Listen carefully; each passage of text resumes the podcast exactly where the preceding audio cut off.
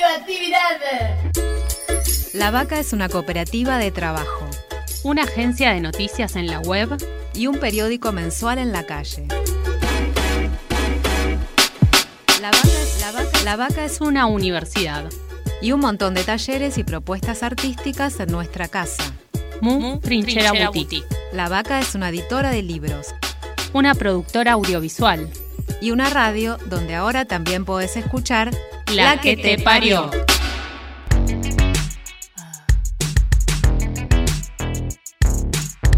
Estamos gestando una nueva dirección, criando futuro. La que te parió. No me digas si te gusto, ni lo que tengo que hacer. Es mi vida, soy mi dueña. No tengo nada que perder. Ni cuentos de hadas, ni historias de terror. Mi pasión, mi deseo. Arman mi ilusión. Escúchanos, escúchate. De esto vos también sos parte. Un grito de liberación. La que te parió.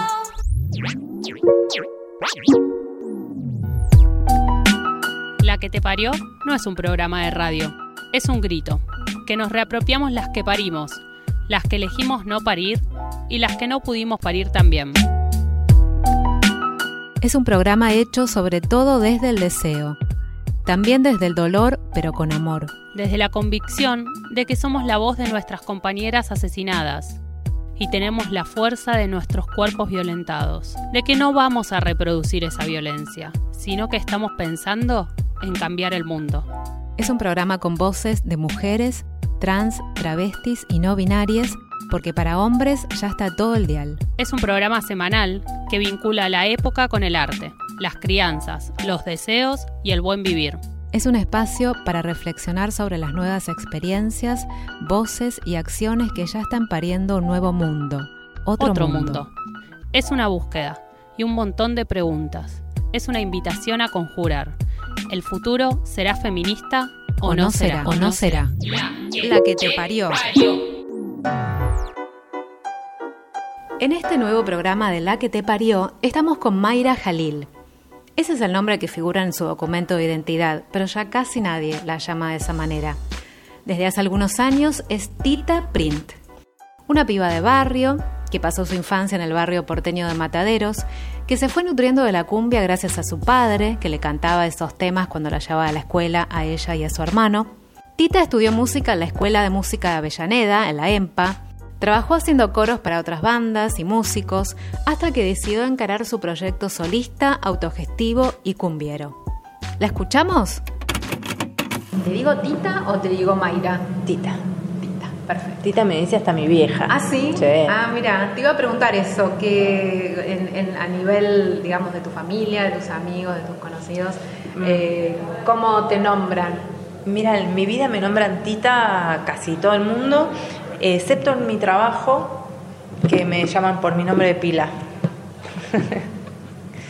Eh, después, todo el mundo me dice Tita. Inclusive mis amigas, que, que por ahí las tengo desde hace muchísimos años. El otro día una amiga que trabaja en, en Madrid me, me dice, ¿te digo Tita o te digo Mai? ¿Viste? Decime como quiera, porque yo, o sea, yo respondo Claro. mis dos nombres, digamos. ¿Y Tita por qué? ¿De dónde surgió? Tita, la verdad que me empezaron a decir así, medio de amor, no tiene mucho fundamento, porque no pega con mi nombre, no es un, un abreviado de mi nombre ni nada. O sea, empezaba a decir Tita y me quedó. ¿Y Print? Print tiene que ver no con animal print, sino con imprimir, con la palabra imprimir en inglés. Con ese concepto, claro. Con el concepto de imprimir, eh, cuando arranqué con este proyecto estaba en un momento muy eh, turbulento de mi vida en el que necesitaba poder eh, guardar todas mis cosas buenas y replicarlas, ¿no? O sea, la música, las cosas que a mí me gustan hacer. Y entonces Tita Print es como una manera de no olvidarme que tengo que imprimir de mí esa parte que me hace vibrar. Tenerla presente. ¿no? Claro, sí. Recordarla día a día. Sí, y saber que esas cosas que tenemos eh, todos, todas, todas, eh, que son la fibra mejor de, cada quien, eh, que no tenemos que olvidarnos de replicarla, ¿no? de imprimirnos a nosotras mismas con nuestras mejores partes. Tita, ¿y cómo aparece la cumbia en tu vida? La cumbia aparece en mi vida desde que nací, porque mi papá era un cumbiero de, de la vieja escuela, era un eh, percusionista amateur de, cumbia, le compuso a mi mamá una cumbia cuando eh, le declaró su amor. Así que la cumbia entró en mi vida desde que soy muy chiquita. Mm, el recuerdo primero que tengo es el de mi papá llevándome en el taxi al jardín y cantándome cumbia y tocando como el ritmo que después supe que era del guiro en el volante. Eh, así que tengo la cumbia desde toda la vida. Incorporadísima. Incorporadísima. Después la vida y la adolescencia me llevó por otros lados y escuché rock eh, y bueno, pasé por un montón de estadios. También estudié después, me formé en la Escuela de Música Popular de Avellaneda y aprendí ahí mucho de lo que es la música argentina y la música latinoamericana, canté afroperuano, afroboliviano eh, y después cuando tuve que pensar quién, qué música me representaba, cuál era la música que a mí me, hacía más sentido y que, sentía que era más genuina conmigo, eh, y, tuve ganas de ponerme a hacer algo, algo que, o sea, yo tenía la sensación de que tenía música adentro, que tenía mm, como cierta claridad sobre en qué cosas quería decir y qué cosas quería eh, decir musicalmente también y nunca me había dado esa oportunidad. Siempre había tocado en, grupos. Sí, componía temas, pero bueno, después eh, los arreglos y eso eran eh, como grupales. Así que bueno, me llegó el momento. llegó el momento y bueno. ¿Cuánto hace de eso? Y esto fue más o menos en 2013 que yo arranqué con el proyecto de Tita.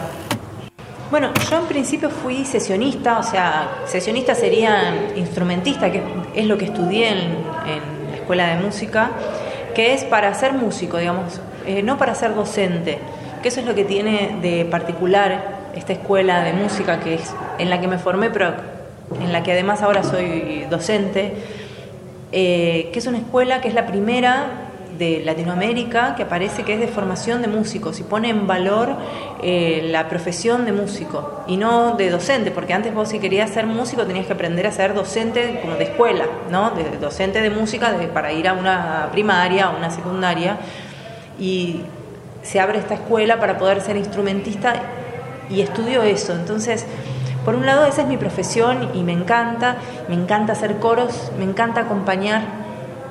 Eh, y en, ese sentido fui sesionista para varios artistas. Hice coros, estuve con las Black and Blues bastante tiempo, estuve, eh, hice coros eh, para una vez que hizo el Ópera León, le hice coros a Miranda una vuelta. Bueno, hice, hice varias, varios trabajos como, como instrumentista, o sea, haciendo coros, tocando teclado, tocando el acordeón. Nuestra danza tribal desata el vendaval del deseo. Y nuestro deseo mueve montañas.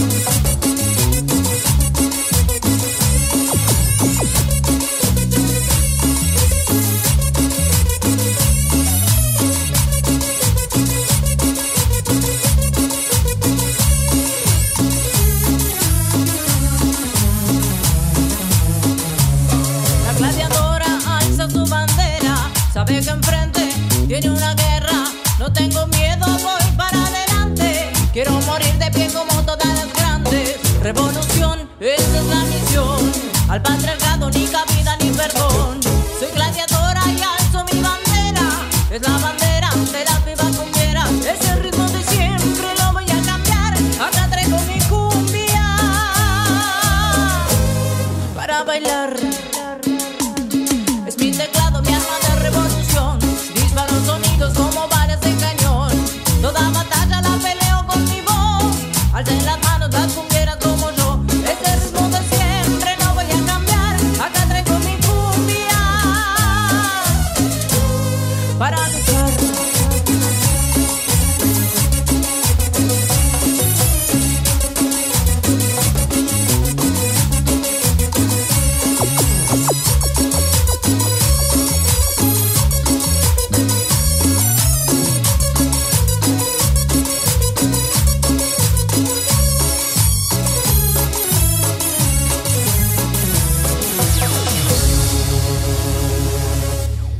te parió. Y en este segundo bloque de La que te parió, continuamos hablando con Tita Print. Su primer disco apareció en 2015.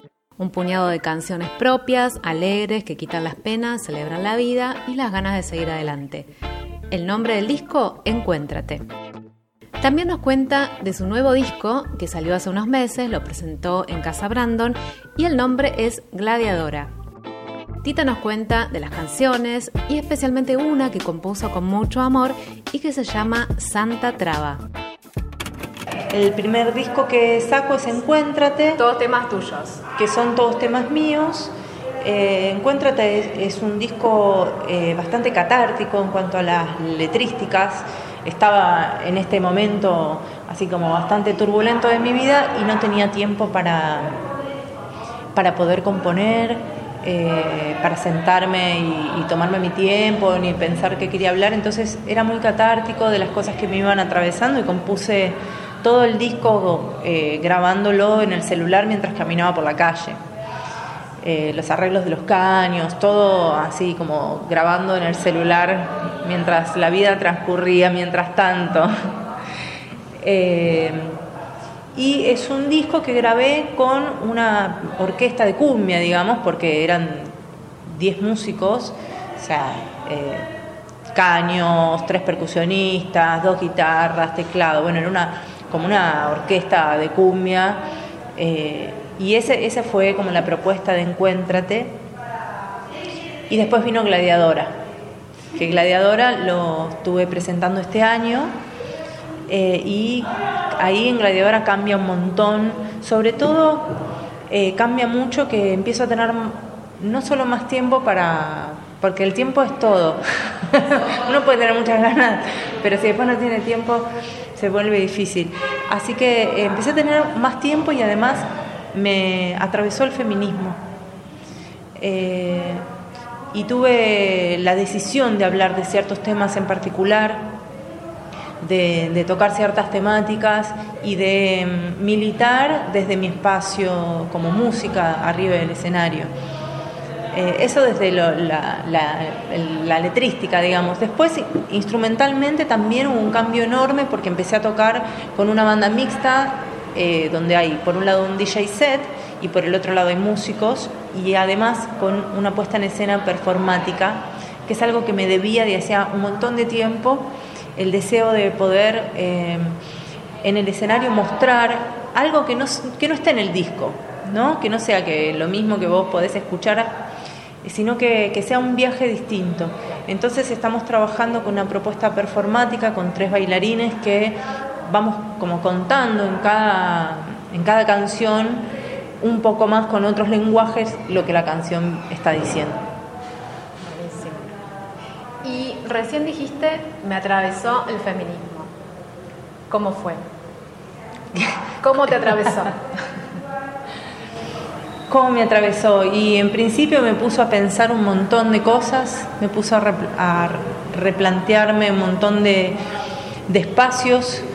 Eh, también me, me puso frente a que había algunas canciones viejas mías en las que las volví a escuchar y dije, uy, mira, yo ya era feminista y no lo sabía. Eh, tomé más conciencia de que el instrumento que, que tomo para, para tocar es... eh, es un desafío también en, un, en una cancha donde la pelota la tienen los varones.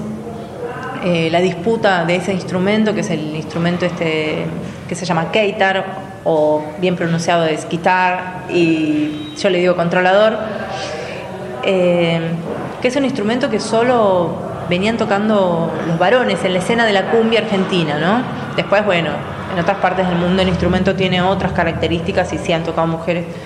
Pero acá en la cumbia era como muy eh, territorio caballeros. Eh, tomé conciencia de eso y bueno, y también las letras que fui escribiendo me fueron, eh, me senté la, el culo a estudiar, digamos, ¿no? Como a pensar, a pensar de qué manera, por ejemplo, el tema que más dedicación me llevó fue Santa Traba.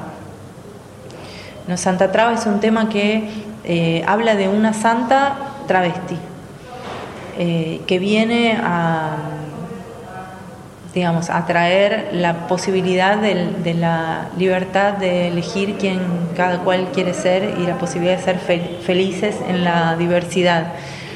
Y, y fue difícil, fue difícil para mí hablar de un colectivo al cual no pertenezco, pero que al mismo tiempo tenía muchísimas ganas de visibilizar, que sentía que las compañeras necesitaban también que los artistas eh, las nombraran y, bueno, y ahí apareció esta idea de que no hay santas trabas, no hay ni, no sé, la gente, yo a veces, a veces siento cuando empiezo a cantar Santa Traba, en general tiene muchísima aceptación el tema, pero muchas veces eh, la gente se ríe, le da cierta gracia, ¿no? Eh, y pasa un poco, pasa un poco esto de, lo, de este lugar en donde eh, a veces uno para poder para poder sobrevivir tiene que reírse de su propia identidad, ¿no? Como bueno, de, hacer chistes, de que es puto, de que. ¿No? Como, como que hay algunos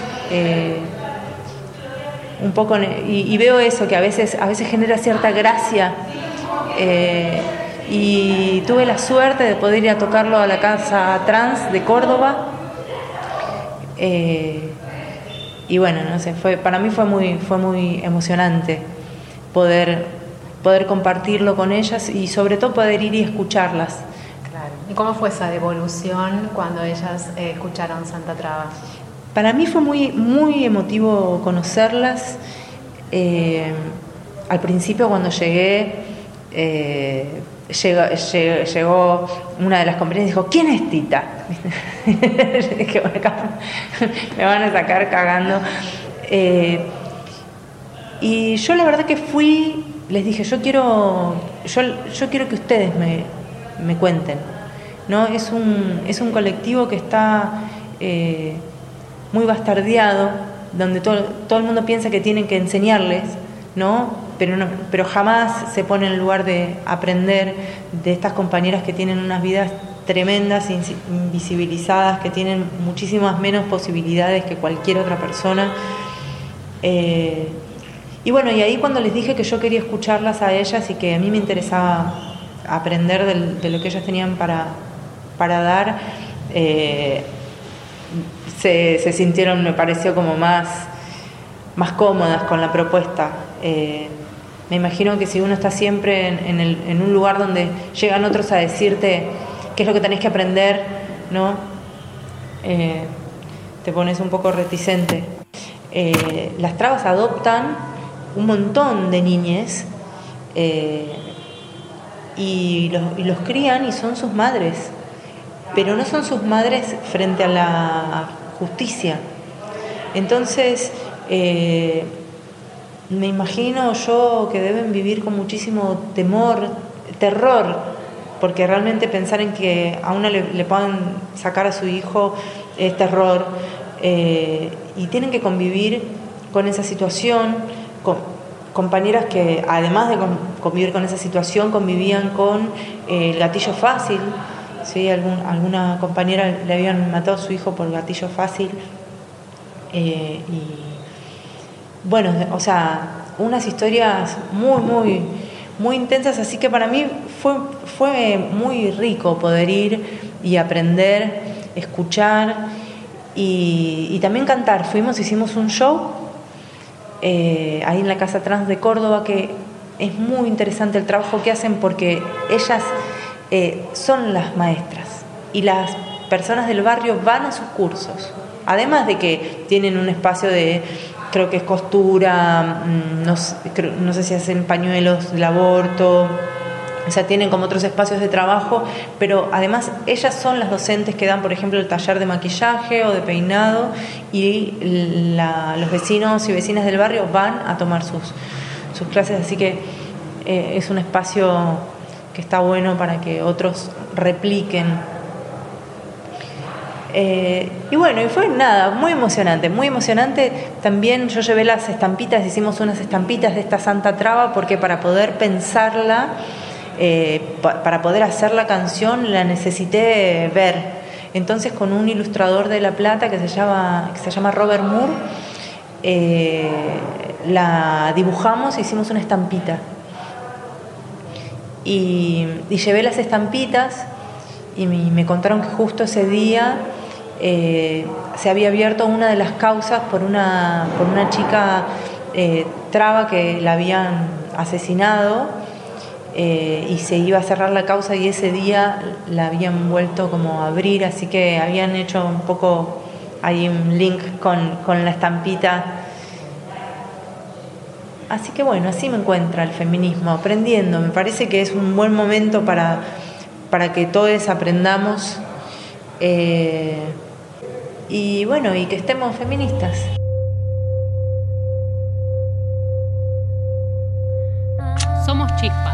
Juntas somos fuego. fuego.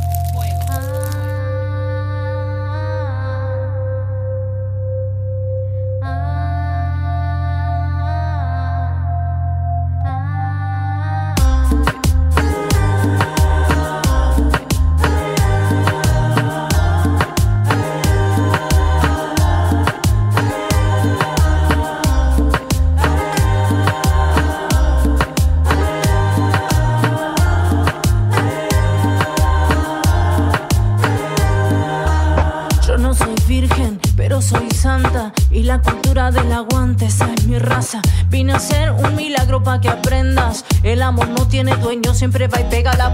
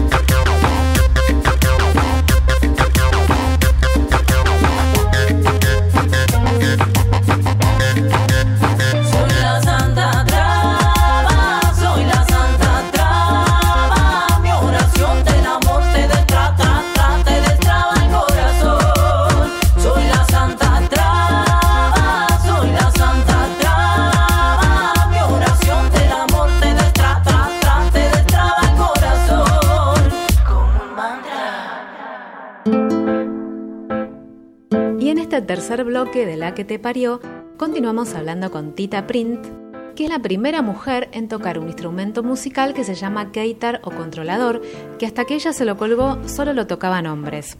Para que te des una idea, es esa especie de piano grande que toca Pablo Lescano. Le preguntamos a Tita si ella considera que la oleada feminista influyó en un ambiente tan machista y patriarcal como es el de la cumbia. Y esto nos contó. Las mujeres con sus letras y, bueno, seguramente algún tipo de comportamiento machista y discriminador. Eh, ¿Crees que a partir del feminismo eh, esto se modificó eh, un poco? ¿Tomaron conciencia? ¿Hay otra realidad?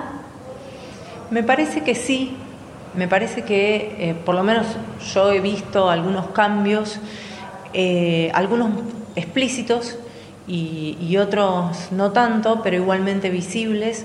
Por ejemplo, Pablo Lescano no toca más con el controlador que tiene dibujado una mujer desnuda, toca con el que tiene una metralleta. Eh, tal vez se le rompió, pero yo prefiero pensar que decidió, que decidió sacarlo. Eh, y bueno, Hernán de Malafama a la cabeza, eh, hablando con lenguaje inclusivo eh, y sus propios fans lo, han bardeado y, les contestó, no, amigo, Piola es, es hablar, hablar con él, nombrar las compañeras, bueno, no, no recuerdo bien exactamente qué había dicho, pero ese era el concepto. Y mm, sé que subieron la bandera trans en uno de sus eh, no, la bandera trans no, la bandera mm, LGBT, la de colores, porque la trans es rosa y celeste con blanco. Eh, subieron a, uno de sus escenarios, ¿no? Y que son escenarios muy intensos, son escenarios eh, muy, muy territorio de, los varones. y bueno, también lo puede hacer Hernán porque tiene todo un respaldo de con su carrera. Pero siento que se, que se han modificado cosas, no todas las que creo que se deberían modificar. Creo que hay un montón de lugares donde no, no ha llegado eso. Eh, y, algo que tiene que ver con, cuánto permitimos que las letras eh, provoquen violencia contra las mujeres y las entidades disidentes, vamos a decir, no sé, no me gusta tanto el término, pero fue como para que, digamos, la violencia que, que genera la cultura de la violación en, tantas canciones, eh, que se las pasan a los pibes en las escuelas, eh, sin ninguna mala intención, ¿no? Como estamos tan acostumbrados eh, a que es es moneda corriente que las canciones puedan decir cualquier barbaridad. Eh, que bueno, me parece que hay un trabajo fuerte que tenemos que hacer los artistas, las artistas, para poder eh, proponer que haya otro tipo de, letras. Y desde la gente también, no permitiendo que, que cualquier cosa se pueda decir. Crear, criar, criar, crear, crear, y criar. Hay otro futuro. Llega a la que te parió el momento de crianzas. El micro radial conducido por Susy Shock que nos acompaña programa a programa. A ver qué nos cuenta Susy hoy. Vení, subí el volumen. Radioactividad. Esto es Crianzas. Crianzas. Un programita que intenta eso de crecer en toda la diversidad. Dale. Mi nombre es Susy Shock y como dijo mi abuela Rosa la Tucumana, buena vida y poca vergüenza. Dale. Y como dijo mi amiga la Loana Berkins, en un mundo de gusanos capitalistas hay que tener coraje para ser mariposa. Crianzas, crianzas. Dale. Una producción de Cooperativa La Vaca para que tus alitas no crezcan más rotas.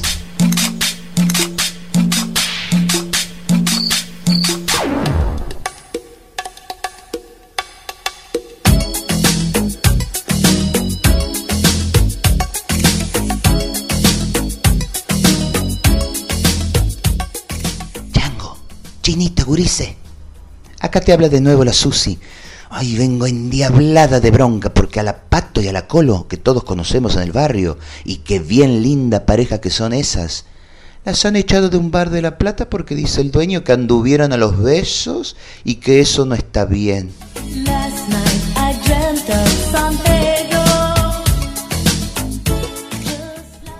¿Y a qué quieren que anden esas dos y entre otras cosas son lindas porque se aman como a pocos acá en el barrio he visto? Ahora resulta que les molesta un beso, dos besos, tres besos.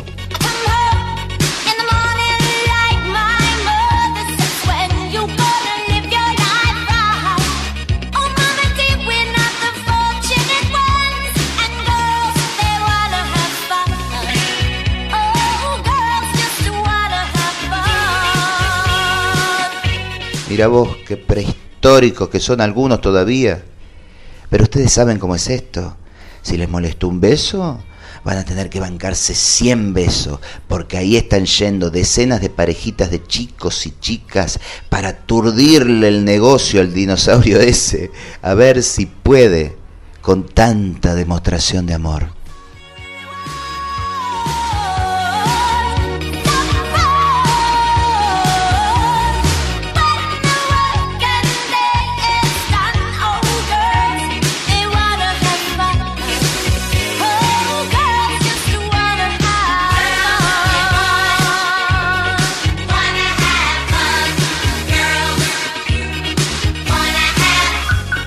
Abrazo y beso de tía Traba. Crianzas.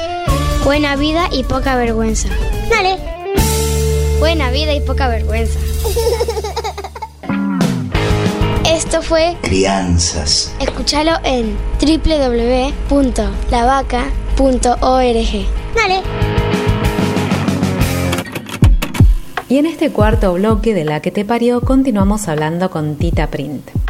La autogestión forma parte de la carrera musical de Tita desde el minuto cero, incluso cuando cantaba en el grupo de música latinoamericana Samacuco y también por su paso por Orquesta Popular Zambomba. Le preguntamos a Tita por qué bautizó Gladiadora a su último disco y cómo hace para elegir los lugares donde va a tocar y qué lugares prefiere. Y esto nos cuenta. A ver, si prefiero ir a algún lugar a cantar, sí, Obviamente me siento mucho más cómoda cuando estoy eh, entre compañeras. Siento, me siento mucho mejor cuando voy a algún lugar que siento que tiene fundamento, ¿no? cuando siento que eh, es un espacio que está fomentando otro tipo de encuentros entre las personas eh, o que están luchando por alguna causa por ahí no, directamente, pero sí aportando que haya otros espacios de baile, por ejemplo. Esos lugares son los lugares que más disfruto, no son los únicos que voy porque trabajo de la música, entonces eh, también voy a tocar a otros lugares que son boliches y ya. Eh, y bueno, igual siempre disfruto tocar, pero hay algunos lugares donde me siento como en casa y hay en otros en los que salgo como una metralleta. ¿Y por qué gladiadoras? ¿Cómo eh, surge el, querer ponerle ese título a tu último disco? El disco se iba a llamar Lideresa. Eh, me encantaba la palabra porque, viste que existe la palabra líder, pero no hay una manera de nombrar a una mujer que lidera. Entonces me gustó mucho la palabra lideresa. Pero después estuve leyendo algunas cosas de mi querida amiga Luciana Pecker, que siempre nos tira luz ahí donde hay oscuridad. Eh, y me di cuenta de que el feminismo no proponía lideresas, que, eh, que proponía otro tipo de construcción. Entonces pensé en gladiadora para que cada una eh, se encuentre su, su gladiadora, digamos. por eso se llama gladiadora. Nietas de las brujas. Hijas de las locas Queremos cambiarlo todo. Solo le pegaba a la mujer, que era bastante más normal. A todas las mujeres le gusta que le digan un tiro por ¿Qué hacías para que te pegara? Corta, por ejemplo, escote. Hoy en la tele dijeron que una mujer la mataron y que por cómo vivía se ve que se lo merecía, tuvo pim pum pam. Qué linda sos, qué lindo culo que tenés, pero Y en la radio dijeron que una niña la atacaron y que por cómo vestía se ve que se lo merecía, tuvo pim pum pam. Que se desate la tormenta, que me ametralla y te alimenta, que se escuche mi voz en la tempestad.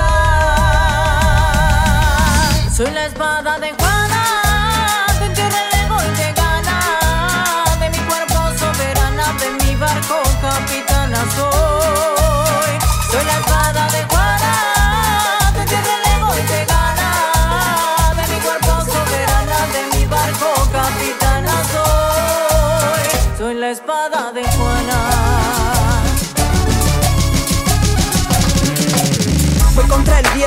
Como embajadas. Somos la boca sangrante de una mujer golpeada y te regalo mi amorcito. Mi furia como una espada, ten cuidado. Mm, la manada y no es mi vida color de rosa. No nací para ser ni tu madre ni tu esposa. Y revivir de los cuerpos de nuestras hermanas en nuestro legado. Y pim pum pam, se termina el patriarcado. Soy la espada de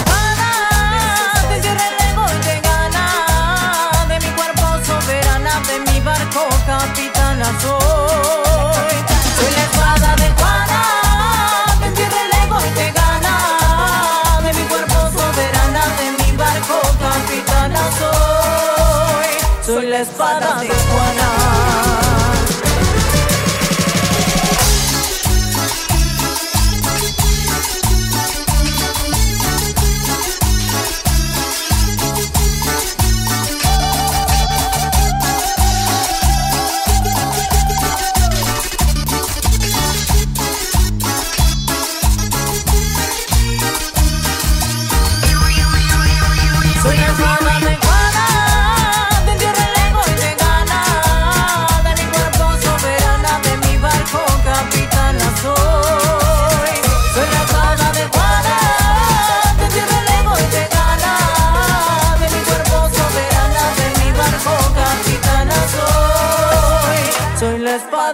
Juana. La que te parió. La que te parió es un programa de Cooperativa La Vaca. La seguimos en www.lavaca.org.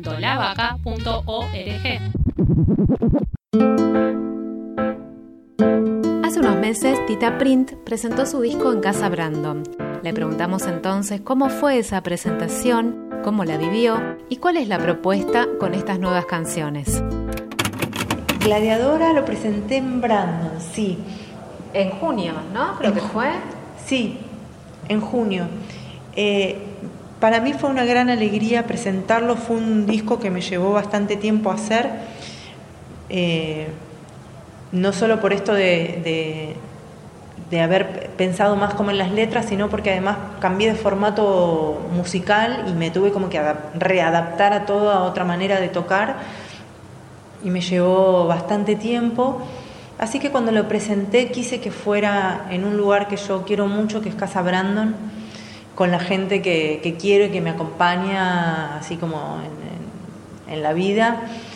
Eh, y por eso lo, lo quise compartir con, con Lu, con Lu Pecker, hicimos eh, Gladiadoras del Goce, que es como el show, no sé si decir show, pero el- el espectáculo, ¿no? ¿Cómo se dice? El evento, el evento que hacemos con Lu, que compartimos lecturas y, temas, ¿no? O sea, Lu lee algo que tiene que ver con lo que yo toco y yo toco algo que tiene que ver con lo que Lu lee. Entonces vamos entretejiendo un poco esto que encontramos que teníamos en común, que era que, eh, bueno, ir eh, a través de- de- del arte, ir atravesando un poco la, tempestad. Eh, y nos gusta mucho hacerlo juntas y, lo disfrutamos un montón. Así que para mí estuvo buenísimo. Ahora nos vamos a ir a la Feria del Libro de Córdoba a hacer eh, Gladiadoras del Goce. Y bueno, me quedé muy contenta con la presentación porque fue así como un gran abrazo. eh, y nada. Y vos siempre hablas como de atravesar las penas con alegría, ¿no? De sobreponerte, bueno, tenés algún problema, pasó algo, pero bueno, seguir adelante, ¿no? Eh, eso eh, también eh, te interesa reflejarlo en tus canciones. Sí, por eso me gusta tanto la cumbia, que tiene ese temple así de levantar las manos al cielo y seguir, porque a mí, yo soy una persona muy resiliente, se dice. Eh, a mí me gusta pasarla bien, me, parece que la pelea es por el goce, por el goce que tanto se nos eh, niega y que luchar hay que luchar, que está buenísimo, pero que en luchar no se nos puede ir la felicidad ni la vida. Entonces, eh, también mi militancia pasa mucho por ahí, ¿no? de poder eh, luchar, pero generar espacios en donde poder disfrutar y tener también canciones que tengan que ver con lo que estamos eh, queriendo decir, eh, qué sé yo, por eso que hayan aparecido bandas que ahora tienen como otras otras propuestas de letras que proponen otras propuestas de baile y otras propuestas de encuentros.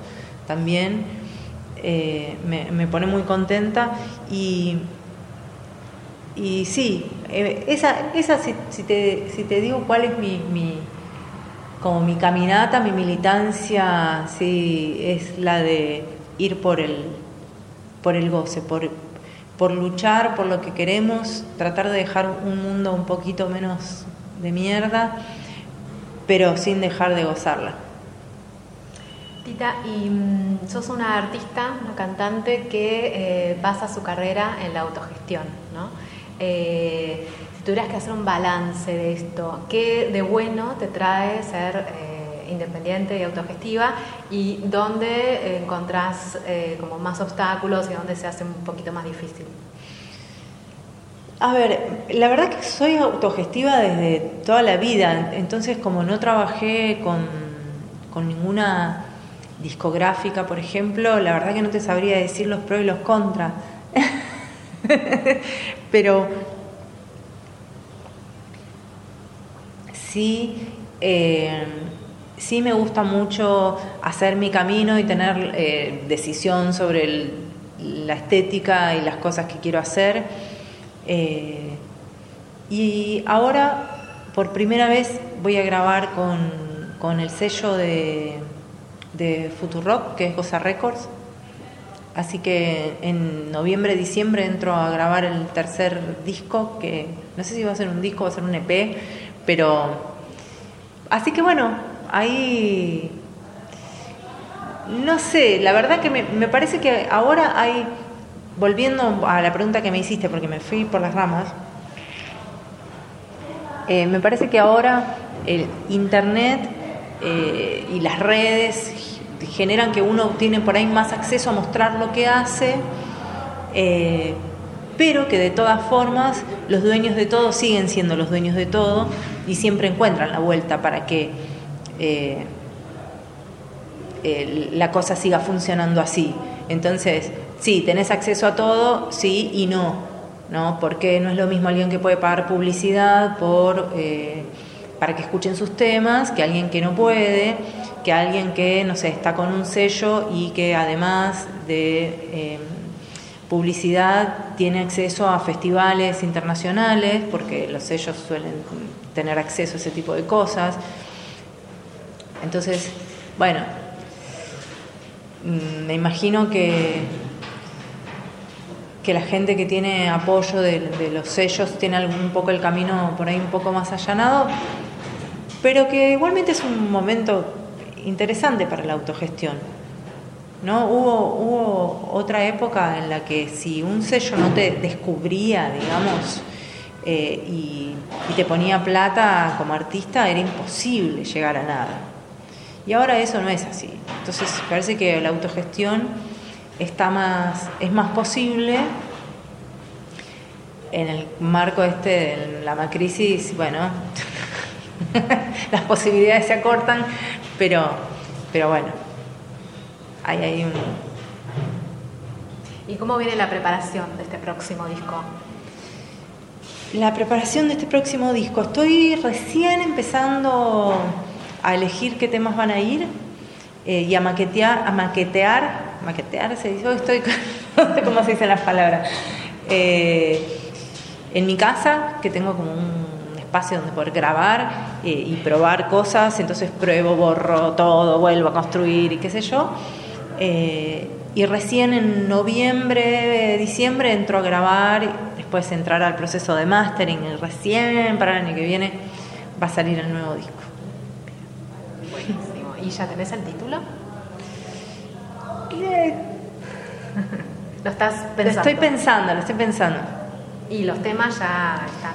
Los temas, eh, algunos ya los elegí y otros todavía no. Así que bueno, está, no, está reverde, está reverde. Lo que pasa es que, viste, cuando me preguntaste hoy, ah, sacaste disco y disco nuevo, dije, no. Claro, vos ya estás con la cabeza. Mi cabeza ya está en, el próximo, claro. Además, Gladiadora me llevó un año y medio para poder grabarlo para poder terminarlo. Entonces también como que uno se cansa, porque hacer un disco es que cada canción la escuchás 500 mil veces. Así que sí, mi, mente, mi corazón, todo ya está como eh, en, en vistas del nuevo disco. Y así pasó por este nuevo programa de La que te parió la cantante Tita Print. Meneando las caderas, con las manos bien arriba, propone la batalla por alejar las penas, al patriarcado ni cabida ni perdón y al ritmo de la cumbia recuperar el goce.